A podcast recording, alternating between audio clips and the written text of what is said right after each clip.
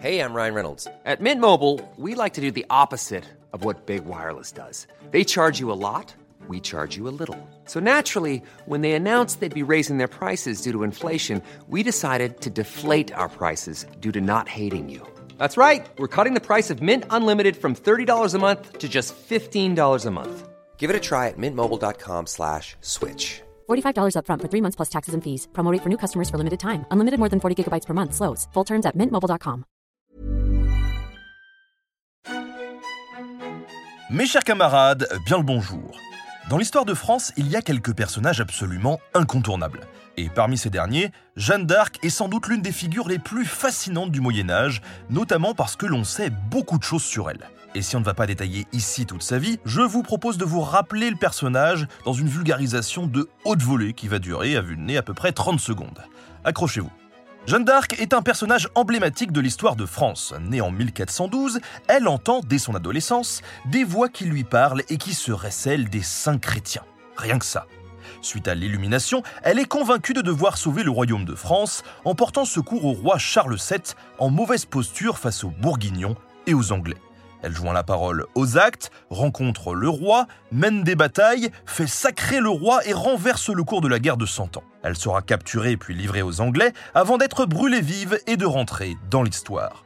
Elle qui aurait aimé descendre avant de partir en fumée aurait dit dans son dernier souffle ⁇ Vous ne m'avez pas cru, vous m'aurez cuite !⁇ Bon, euh, si cette dernière phrase est totalement fausse, les deux procès dont elle a fait l'objet, car oui, il y en a deux, nous renseignent énormément sur ce personnage hors du commun. Mais comme souvent en histoire, plus on a d'éléments, plus cela soulève de questions. Ce que je vous propose aujourd'hui, à travers cet épisode, c'est de me concentrer sur trois questions qui, je l'espère, vous brosseront un portrait assez fidèle du personnage. Tout d'abord, pourquoi Jeanne s'est engagée dans la guerre de Cent Ans? Puis, comment expliquer l'engouement qu'elle a suscité? Et enfin, a-t-elle participé activement au combat? Allez, c'est parti. Ladies and gentlemen, the story you're about to hear is true. Commençons par un peu de contexte. Depuis le début du XVe siècle, suite à la folie de Charles VI, le royaume de France est traversé par une guerre sanglante entre deux grands partis nobles proches de la couronne. Les Orléans, aussi appelés les Armagnacs, et les Bourguignons. Chacun, pour vaincre, tente à tour de rôle de s'attirer les bonnes grâces des rois d'Angleterre. Ce sont les Bourguignons qui en profitent le plus lorsqu'après sa victoire d'Azincourt en 1415, Henri V d'Angleterre finit par épouser une des filles de Charles VI. L'enfant tiré de cette union, le futur Henri VI, est déclaré héritier présomptif de la couronne de France, tandis que le duc de Bourgogne Philippe le Bon renforce ses fiefs. On a donc, en 1429, un royaume séparé en trois. D'un côté, le nord de la Loire qui reconnaît en grande majorité Henri VI. De l'autre, le sud qui soutient Charles VII, fils de Charles VI, replié sur Bourges. Et au nord-est, les terres bourguignonnes. Entre les deux souverains, c'est la guerre. Une guerre entre armées, mais aussi une guerre de symboles pour acquérir de la légitimité.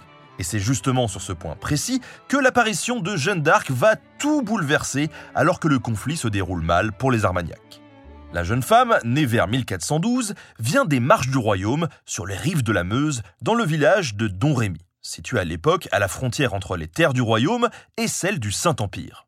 C'est un endroit que se disputent durement les Armagnacs et les Bourguignons, parce qu'il est sur la route reliant les terres contrôlées au nord et au sud par les ducs de Bourgogne. En 1429, les partisans de Charles VII possèdent encore dans la région quelques places fortes, comme Vaucouleurs, à une vingtaine de kilomètres au nord de Domrémy. Mais une bonne partie de la zone penche pour le duc de Bourgogne, comme le village de Maxay, situé à 2 km en face de Domrémy, de l'autre côté de la Meuse. À l'opposé, le hameau où habite la famille de Jeanne est Armagnac. Son père, un notable local propriétaire de plusieurs terres, est un partisan reconnu des Orléans qui ont soutenu en 1412 la révolte des bourgeois de Neufchâteau à 10 km au sud de Domrémy contre les troupes du duc de Lorraine, alors allié des Bourguignons.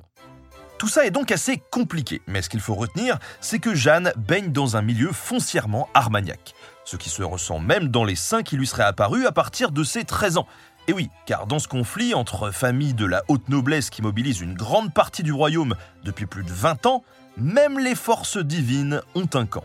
Ainsi, Jeanne entend la voix de Saint-Michel, l'abbaye du Mont-Saint-Michel étant à l'époque une forteresse armagnac qui résiste aux Anglais. Mais elle n'entend pas celle de Saint-Denis, pourtant le patron traditionnel des rois de France. Son abbaye, proche de Paris, est en effet en territoire anglo-bourguignon et contrôlée par le parti opposé. À la question pourquoi Jeanne, qu'on appellera bientôt la pucelle d'Orléans, choisit-elle le camp de Charles VII et des Armagnacs, on peut donc répondre que c'est avant tout un choix partisan. C'est pourquoi un de ses premiers actes militaires sera de voler au secours de la ville d'Orléans, le fief central de son parti, et qu'elle demande aux Anglais dans une lettre qu'elle leur adresse de libérer le chef des Armagnacs, Charles d'Orléans, qu'ils détiennent prisonnier à Londres depuis sa défaite à Azincourt en 1415. Son affiliation à un des camps de la guerre civile explique aussi pourquoi beaucoup de sujets du royaume de France, proches eux des Bourguignons, vont juger assez sévèrement Jeanne. On a par exemple l'auteur anonyme qu'on appelle le bourgeois de Paris, sans doute un clerc vivant dans la capitale rallié au duc de Bourgogne et à Henri VI, qui a des mots très durs, mais apparemment pas assez, à l'encontre de Jeanne. Il met en doute les légendes que racontent les Armagnacs à son sujet et la qualifie de créature en forme de femme, suggérant ainsi qu'elle est un être démoniaque, rien que ça. C'est donc en Armagnac que Jeanne rejoint la cour de Chinon en février 1429, où elle parvient après avoir traversé incognito des terres bourguignonnes. L'adolescente qui se présente devant le souverain est une complète étrangère. C'est une femme, issue d'un milieu populaire, elle est très jeune dans une société où l'on valorise le grand âge, et elle vient d'une région frontalière vue de haut par les élites du royaume, originaire, elle, du Val-de-Loire ou des environs de Paris. Pourtant, elle se fait accepter par Charles VII. Cette réussite est encore aujourd'hui expliquée sous l'angle du miracle. Jeanne, inspirée par Dieu, aurait reconnu le souverain déguisé en simple courtisan au sein de sa cour, comme on le voit par exemple dans le film de Luc Besson. Bon, cette scène a été inventée plus tard et elle est rentrée dans l'histoire mythique de Jeanne d'Arc. En réalité, le succès de Jeanne ne tient pas du prodige mais du contexte. Je vous explique. En ce début du XVe siècle, le grand schisme, une crise religieuse qui a scindé pendant presque 40 ans l'Église latine, favorise l'émergence du phénomène des prophétesses. Des femmes généralement issues de milieux modestes et affirmant détenir une révélation divine propre à sauver le royaume, voire la chrétienté tout entière.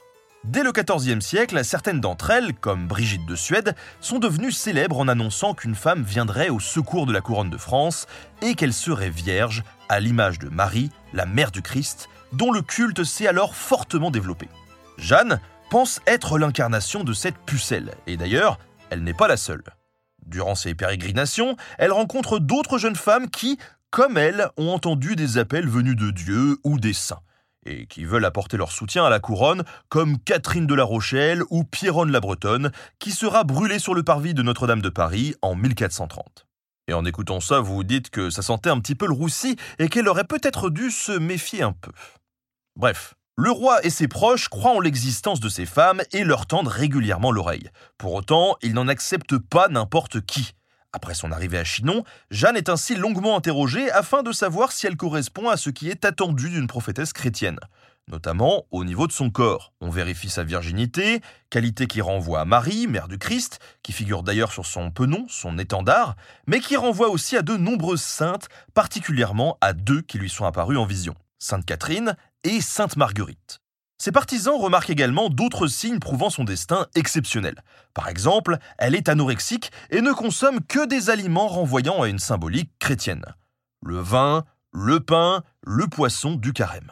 La seule chair qu'elle mange est celle du Christ, sous forme d'hostie qu'elle ingère régulièrement pendant les communions. Car depuis le XIIIe siècle, l'Église affirme que le pain consacré se changeait vraiment encore de Jésus. Enfin, les conseillers de Charles VII cherchent dans des textes célèbres un passage qui pourrait annoncer la venue de la jeune femme et convaincre leurs partisans du bien fondé de sa mission. Ils le trouvent dans les prophéties attribuées à l'enchanteur par Geoffroy de Monmouth au XIIe siècle. Dernière étape enfin de légitimation de Jeanne, et par extension de la cause des Armagnacs, faire de la pucelle une bergère. Le truc, c'est que Jeanne ne l'a jamais été, hein, comme elle l'a expliqué à son procès. Pourtant, dès 1429, Perceval de Boulainvilliers, un proche de Charles VII, écrit dans une lettre au duc de Milan que la pucelle, dès sa septième année, fut employée à garder les agneaux. Pas un des plus petits ne périt et ne devient la proie des bêtes féroces. Elle eut sa première révélation en gardant les brebis de ses parents. Au XVe siècle, évoquer l'image du pasteur gardant ses troupeaux renvoie à nombre de significations politico-religieuses. Dans la Bible, Goliath est vaincu par un berger, David qui devient par la suite roi. Alors que les psaumes affirment que l'Éternel est mon berger, l'évangile de Luc explique lui qu'un ange est apparu à des bergers pour leur annoncer la naissance du Christ. Scène d'ailleurs abondamment représentée au Moyen Âge sur des enluminures où parfois une bergère accompagne un berger. Pour toutes ces raisons, depuis le XIVe siècle, les souverains, notamment en France, sont comparés à des bergers. On considère qu'ils doivent être à l'image de Jésus, des bons pasteurs dirigeant avec justesse mais fermeté leurs troupeaux. Jeanne est donc une figure profondément chrétienne. Elle se croit investie d'une mission qui ne concerne pas seulement la France, mais aussi l'ensemble de la création. Comme nombre d'autres prophètes, elle veut d'abord purifier le royaume de ses péchés qu'elle estime être la cause de ses défaites. C'est d'autant plus le cas que depuis le XIIIe siècle et la canonisation de Saint Louis, on pense que la couronne de France est sacrée et bénie par Dieu. C'est pour retrouver cette sacralité qu'elle veut interdire le blasphème, le jeu d'argent et qu'elle chasse les prostituées de l'armée.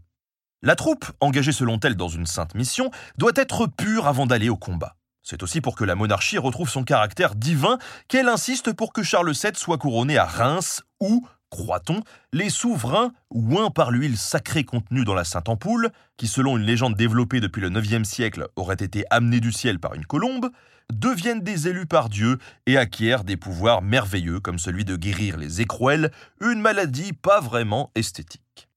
Ce retour à l'ordre voulu par le Créateur doit contrebalancer les désordres créés par la guerre avec les Anglais, qui opposent chrétiens contre chrétiens.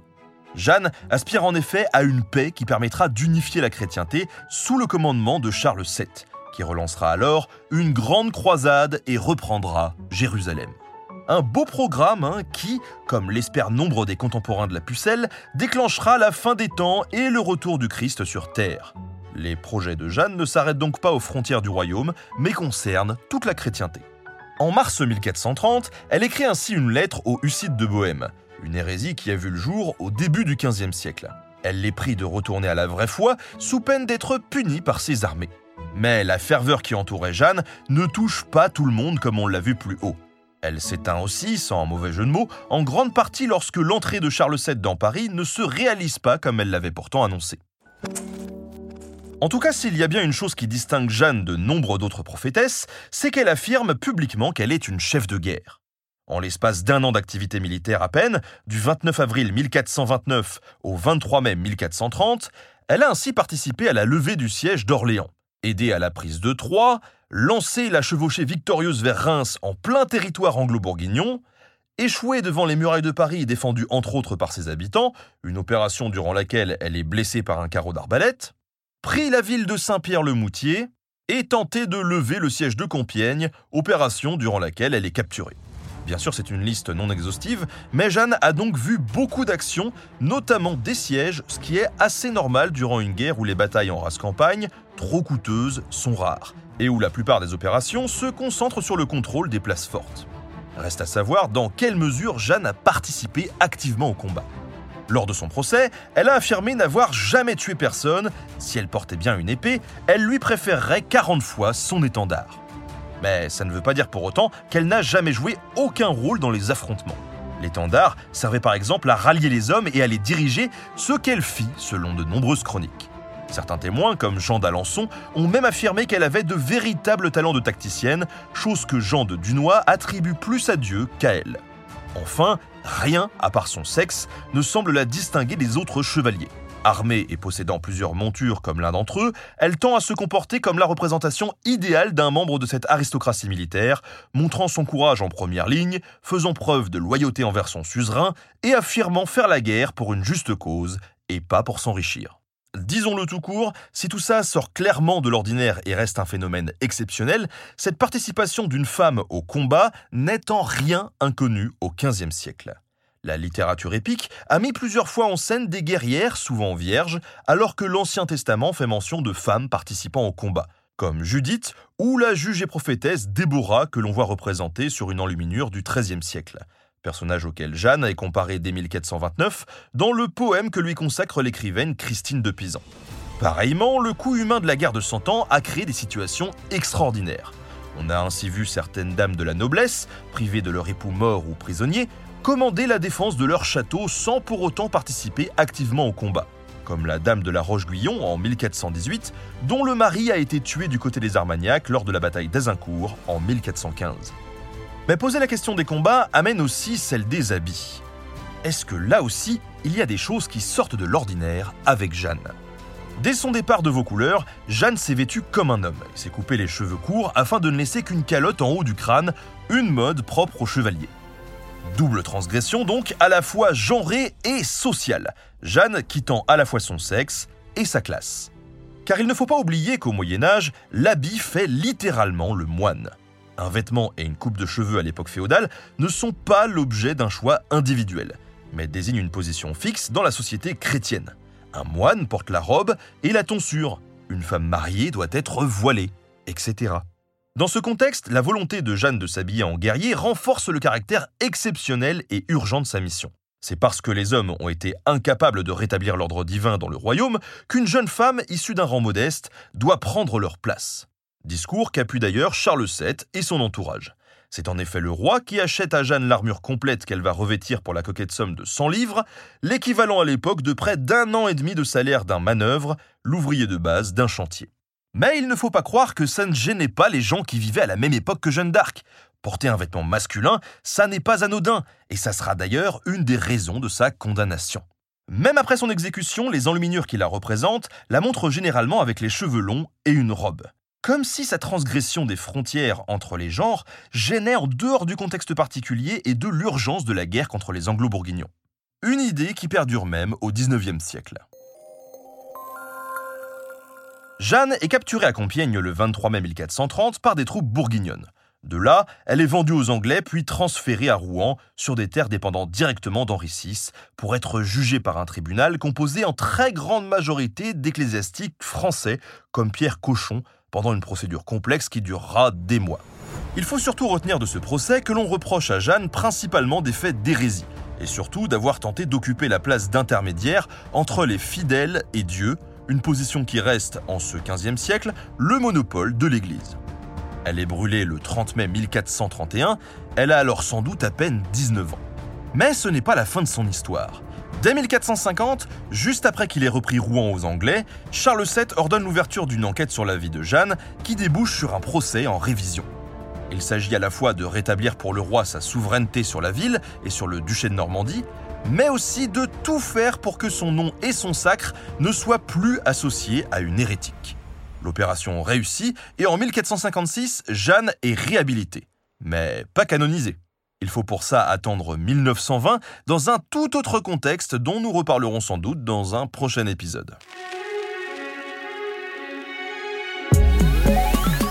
Merci à William Blanc, historien du médiévalisme, pour la préparation de cette émission. Merci à Studio Pluriel pour la technique. N'hésitez pas à vous abonner pour ne pas louper les prochains podcasts et à très vite sur Nota Bene. Here's a cool fact a crocodile can't stick out its tongue. Another cool fact you can get short term health insurance for a month or just under a year in some states.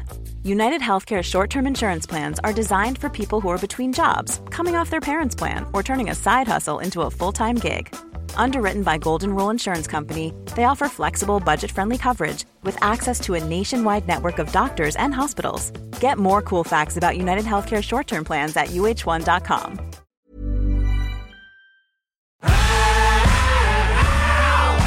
Si vous avez aimé ce podcast, vous aimerez aussi mon autre podcast, Callisto, dans lequel je vous raconte des mythes et des légendes. En attendant que vous nous suiviez sur Castbox, Apple Podcast, Podcast Addict ou toute autre plateforme qui propose cette fonction, n'hésitez pas à vous abonner. Vous pouvez même nous laisser une note et, soyons fous, un petit commentaire, je le lirai avec plaisir.